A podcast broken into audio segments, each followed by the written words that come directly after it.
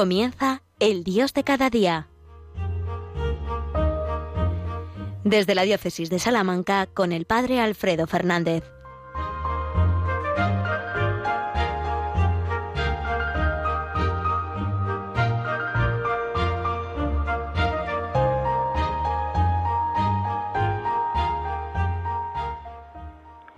Muy buenos días, queridos amigos, querida familia de Radio María.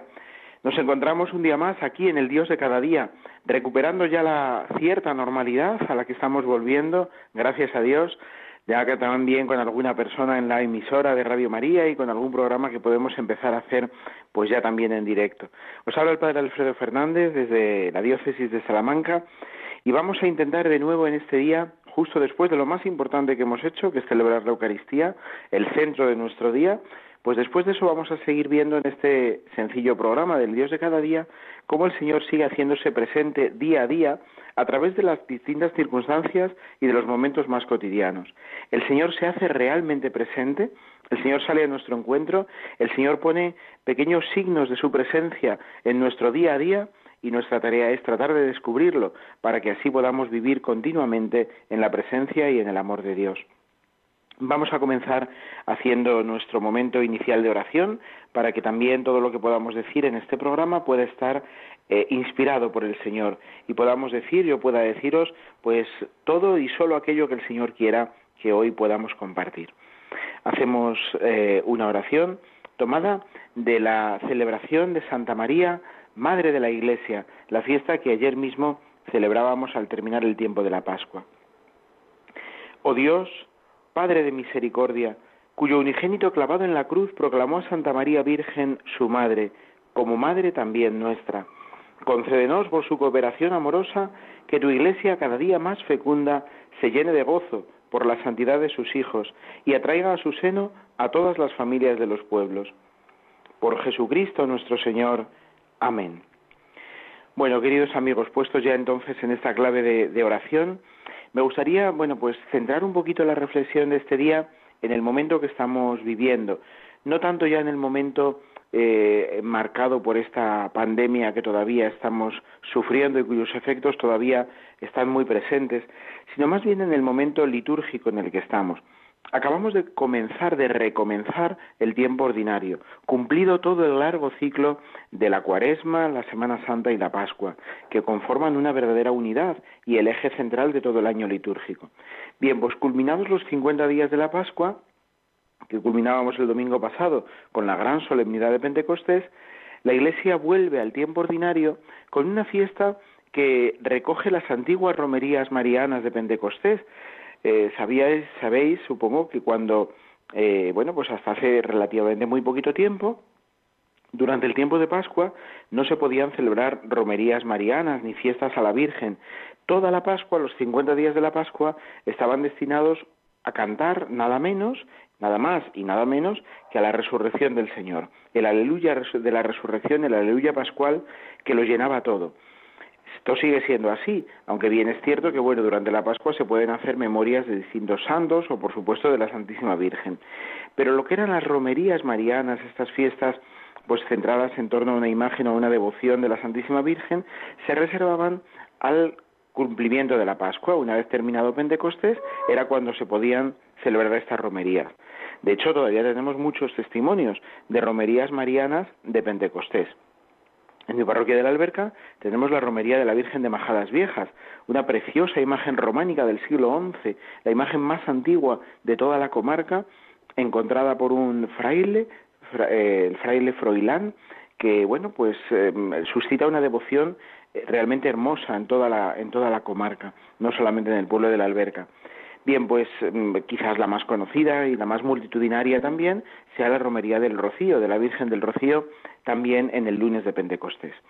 Bien, pues eh, la Iglesia, como madre, maestra, eh, por medio de nuestro querido Papa Francisco, determinó hace unos poquitos años, no recuerdo ahora exactamente, pero creo que son solamente dos, tres años, eh, la institución de una memoria obligatoria en torno a la Santísima Virgen María en el primer día después de la Pascua.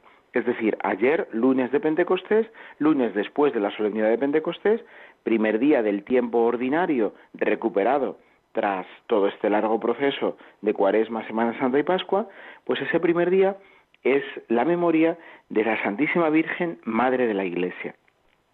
Y es muy hermoso que así sea, ¿no? Que, de esta manera y con esta advocación tan, tan, tan especial y tan importante, tan vinculada también, por cierto, al misterio de Pentecostés, comience o recomience el tiempo ordinario. Es una llamada, yo creo, para todos nosotros también, para poner nuestra vida entera en las manos de la Virgen y que todo nuestro tiempo ordinario sea vivido delante de la Virgen, puesto en sus manos para que sea ella la que nos acompañe todos los días, cada día, la que nos acompañe para ir juntos al encuentro del Señor, la que no nos suelte de su mano para que podamos vivir en presencia de Dios.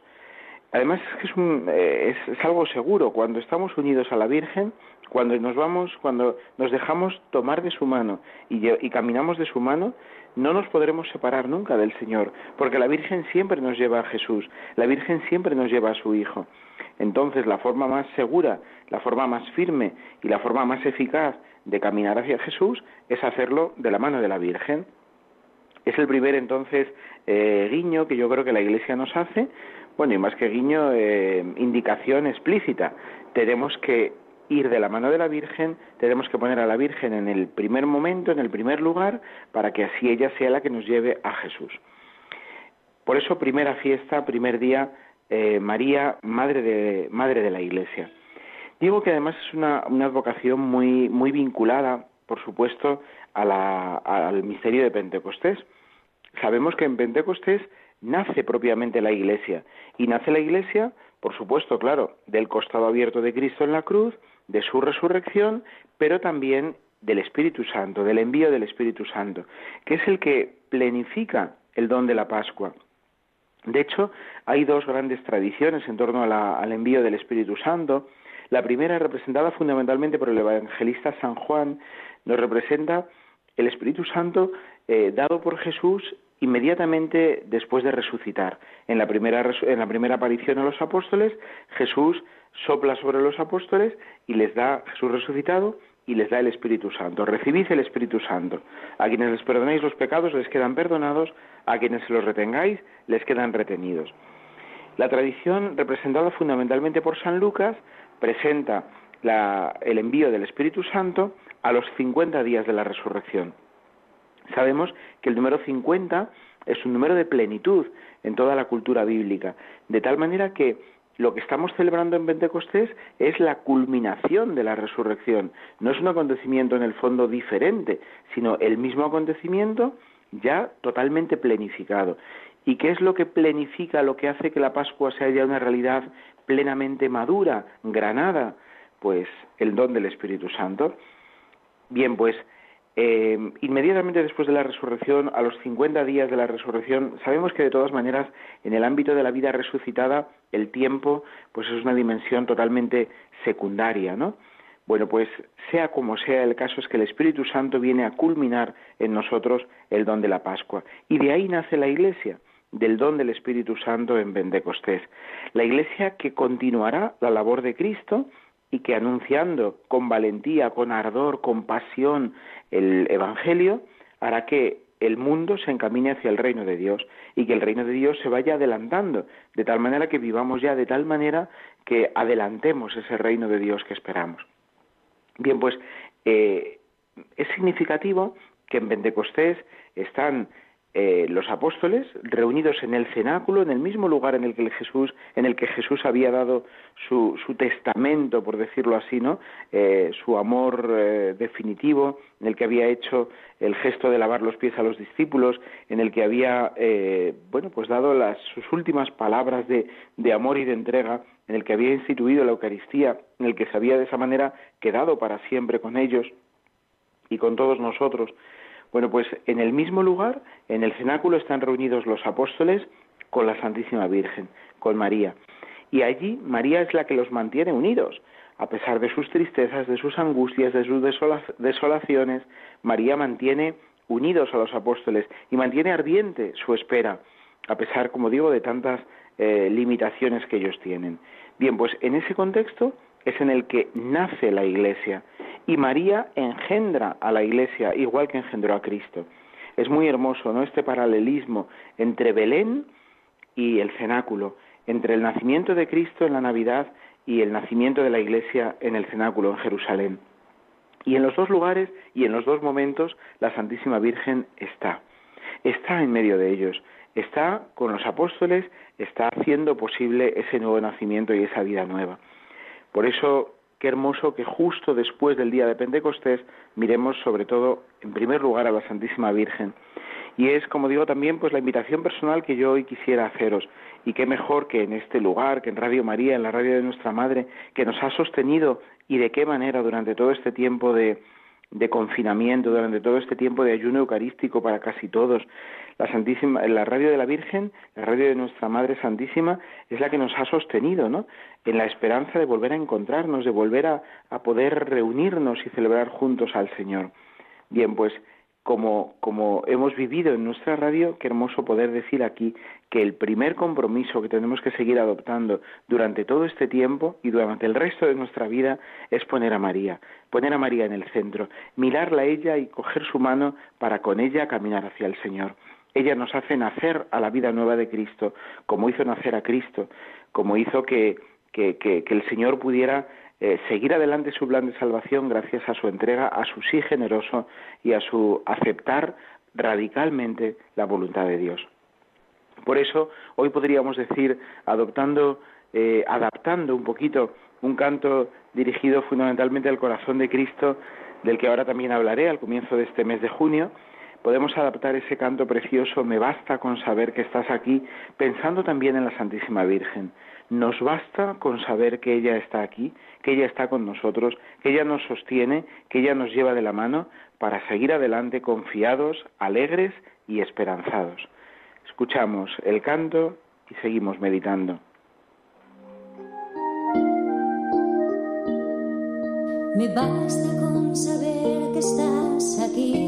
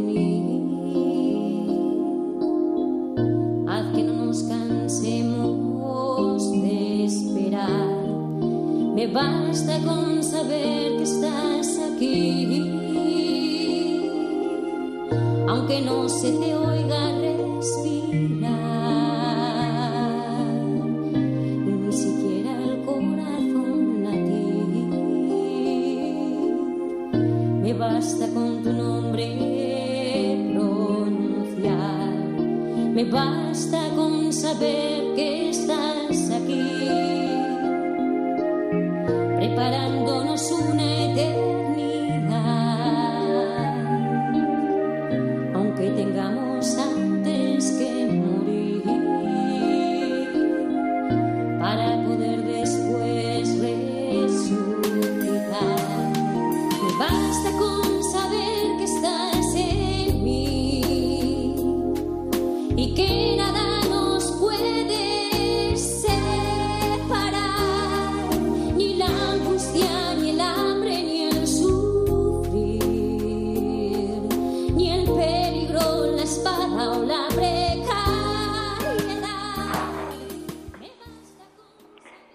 Nos basta con saber que María está aquí, que María está junto a nosotros, que estamos tomados de su mano. Nos basta con saber que ella está aquí para seguir caminando al encuentro de Cristo, para seguir siendo apóstoles misioneros en su iglesia y en el mundo. Seguimos en el Dios de cada día, aquí en Radio María, solo el Padre Alfredo Fernández desde la diócesis de Salamanca. Sí, queridos amigos, estábamos viendo cómo María está en el comienzo, en el comienzo de la historia de la salvación, eh, con su sí hace posible que el Señor, que el Verbo, eh, la segunda persona de la Santísima Trinidad, se encarne en sus entrañas inmaculadas, sus entrañas purísimas, y hace posible después, junto a la cruz, que el Señor nos la pueda confiar como madre y hace posible que en el cenáculo con los apóstoles nazca la Iglesia por su fidelidad y por su perseverancia junto a ellos. La Virgen Madre de la Iglesia, pero la Virgen Madre de la Iglesia es también la Madre del, del corazón de Jesús, es la Madre de Jesús, es la Madre de, que va educando el corazón humano del Salvador. Acabamos de entrar y además es que este mes, este año, perdón, eh, ha coincidido todo de una manera como muy providencial, muy hermosa, ¿no? El tiempo de la Pascua ha, concluido el 31 de mayo, domingo de Pentecostés, y ha sido eso también, claro, el último día del mes de mayo, del mes de la Virgen. De este mes que, que con tanta piedad, con tanto amor, con tanta devoción, el pueblo fiel dedica siempre a la Santísima Virgen. Os digo así entre paréntesis una experiencia preciosa que yo he vivido este año en, en mi parroquia de la Alberca. Bueno, pues como podéis todos imaginar, eh, dada la situación que hemos estado viviendo, no hemos podido pues hacer de una manera pública y solemne, como siempre hacíamos, el mes de mayo y las flores a la Virgen. No hemos podido tampoco siquiera comprarle flores a la Virgen, como todos los años le hacía, ¿no? Cada semana se iban renovando las flores que se compraban para que la Virgen estuviera, pues siempre, eh, bueno, pues, pues bien adornada, ¿no? Bien, bien hermosa aunque no necesite mucho, pero sí que es verdad que nosotros necesitamos verlo, ¿no? Para poder, eh, bueno, pues, pues inspirar nuestra devoción todavía un poco más. Bien, pues no hemos podido comprarle flores, pero es verdad que ya hacia el principio de mayo, justo creo que fue el día 2 de mayo, se empezaron a permitir los primeros paseos, si recordáis, ¿no? Se podía empezar a salir a pasear, a hacer alguna hora de, de, paseo y de ejercicio. Bueno, pues, ¿qué pasó con los, eh, con los fieles de mi parroquia? Pues que empezaron a pensar, oye, pues tenemos que ir a coger flores al campo según vamos a pasear para llevárselas a la Virgen.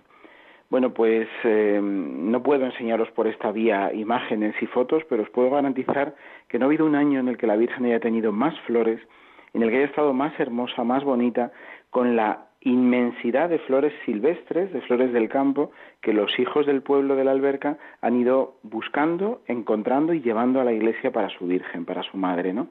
Ha sido verdaderamente una explosión de belleza y sobre todo una explosión de devoción y de amor de los hijos a la madre que a mí me ha conmovido profundamente, ¿no? Creo que ningún año más volveremos a tener una experiencia tan intensa, tan profunda, tan sincera y tan de corazón como este año, ¿no? A veces es cierto, ¿no? Que cuando vienen dificultades y situaciones que nos cuesta un tanto gestionar, pues eh, el Espíritu a través de la, de la buena fe y del amor de sus hijos, de los fieles, pues abre caminos, caminos sorprendentes y caminos inesperados. Bien, pues volviendo entonces al tema, la Santísima Virgen es la que em, suscita entonces el, el amor de, de, los hijos, el amor de toda la Iglesia y la que nos hace capaces de seguir adelante. Bien, pues ella, la Santísima Virgen, es la que educa el corazón humano de Jesús. Ah, y esto os decía, si se me había ido un poco el hilo, que estábamos en, eh, que había culminado el tiempo de la Pascua con el mes de mayo. Y ahora comenzábamos justo el día en el que hemos celebrado la memoria de la Virgen como Madre de la Iglesia, ha sido el primer día del mes de junio, el primer día del mes del corazón de Jesús. Si el mes de mayo miramos en la piedad popular más, más tradicional de la Iglesia a la Virgen, en el mes de junio, como sabemos, miramos fundamentalmente al corazón de Jesús, porque prácticamente siempre en este mes celebramos también esa fiesta del Sagrado Corazón de Jesús. Bien, pues mm, es hermoso ver cómo la Virgen, que es Madre de la Iglesia, es también la madre del corazón de Jesús, es la que educa el corazón de Jesús. Si nosotros en el corazón de Cristo miramos y contemplamos el inmenso amor que Dios nos tiene, y el corazón de Cristo es un corazón que late de amor por nosotros y que, cumpliendo hasta el extremo la voluntad del Padre, entrega hasta la última gota de su sangre por amor a nosotros, podemos también pensar y podemos también eh, rezar sabiendo que ese corazón humano de Jesús ha sido educado por la Santísima Virgen. ¿Cuánto debemos los hijos al, al, amor de nuestras madres? ¿no? Nuestro corazón está moldeado por el amor de nuestras madres. Pues también el corazón de Cristo está moldeado por el amor de su madre, por el amor de la Santísima Virgen. Por eso la Virgen es también la madre del corazón de Jesús. Es la que nos enseña a moldear nuestro propio corazón para hacerlo más semejante al corazón de Cristo. Es muy hermoso, creo yo, eh, pensar justo en este contexto en el que vivimos esta, esta doble maternidad de la Virgen, ¿no? La Virgen es madre de Jesús y madre, por tanto, de su corazón, y así es madre de la Iglesia. Bueno, pues mm, una mm, ocasión más o eh, un motivo más, si queréis, para que nos, nos, pongamos junto a la Virgen, para que miremos a su corazón inmaculado y para que le digamos a ella, Madre, educa mi corazón como educaste el de Cristo, educa mi corazón como el de Jesús, porque yo solo no puedo hacer mi corazón semejante al de Cristo. Me gustaría, quisiera, muchas veces me pongo delante de su corazón, me pongo delante de la Eucaristía y le digo, Señor, haz mi corazón semejante al tuyo, pero, pero, pero me cuesta tanto. En cambio, si te lo pido a ti, Madre, si te digo a ti que eduques mi corazón para hacerlo semejante al de Cristo, a lo mejor me puedes ayudar mucho más de lo que yo me imagino, porque ya que educaste el corazón de Cristo, también puedes educar mi corazón. Ya que educaste el corazón de Cristo, tu Hijo, también puedes educar el corazón de, tus hijos, de, de, nosotros los cristianos, los discípulos de Cristo, que somos también tus hijos, porque también tú eres nuestra madre, eres la madre de toda la Iglesia y la madre de todos los discípulos de Cristo. Confiados a la intercesión de la madre, precisamente también en la cruz, ¿no? Cuando eh, fue además la lectura de, litúrgica del día de ayer, ¿no? María, madre de la Iglesia, María madre se hace madre de la Iglesia al pie de la cruz, porque Cristo le confía en el discípulo amado, en Juan, a todos los discípulos, ahí tienes a tu madre, y María es constituida en madre de la Iglesia en Pentecostés, porque la da a luz, da a luz a la Iglesia, eh, pues manteniendo fieles, firmes en la oración a todos los apóstoles de su Hijo. Bueno, pues se nos abre a partir de ahora no solo este mes del corazón de Cristo, que me gustaría, pues eso, sugeriros, evidentemente solamente lo puedo sugerir, pero sugeriros que vivamos un mes de junio, un mes del corazón de Jesús, también muy mariano. Es decir, que, que miremos al corazón de Cristo a través del corazón de María. De hecho, también, como sabéis, esas dos fiestas están unidas litúrgicamente. El eh, segundo viernes después de Pentecostés es el día del corazón de Jesús, la fiesta solemnidad del Sagrado Corazón de Jesús y el día siguiente es el Inmaculado Corazón de María, la memoria del Inmaculado Corazón de María. Esos dos corazones que latieron y que laten tan al unísono están también hasta litúrgicamente unidos en torno a la misma fiesta.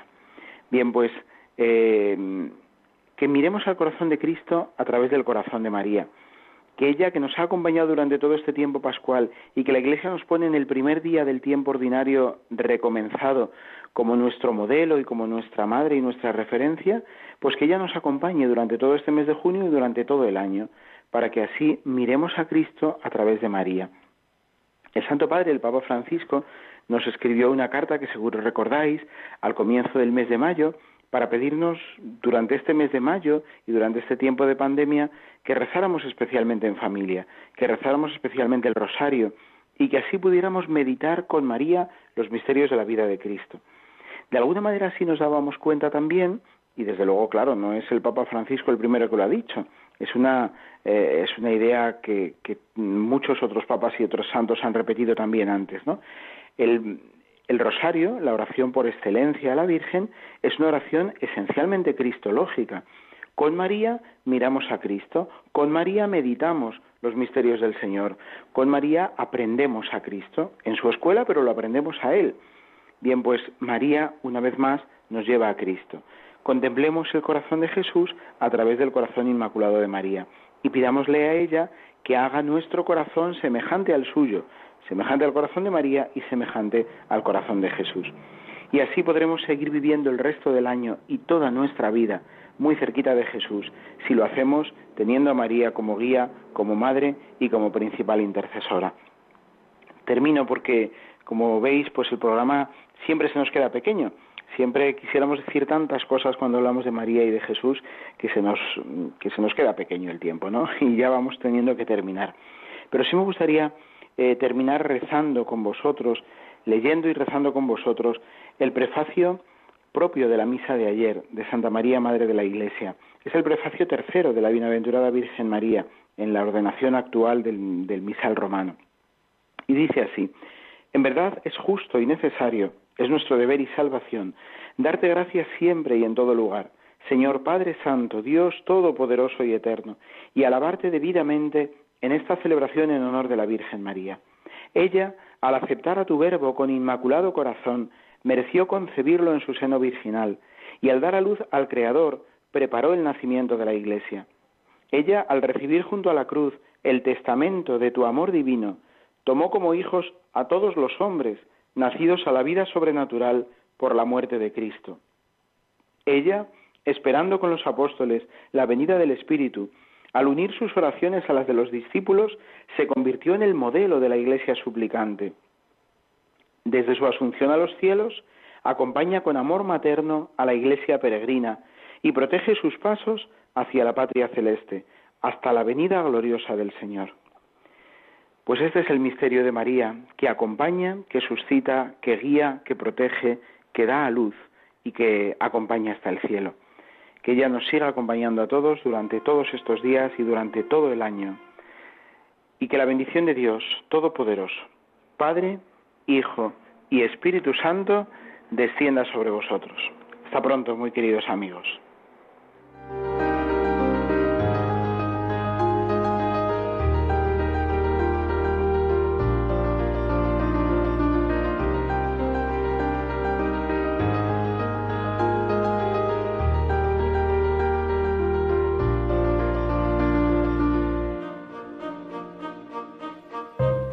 Han escuchado en Radio María, El Dios de cada día.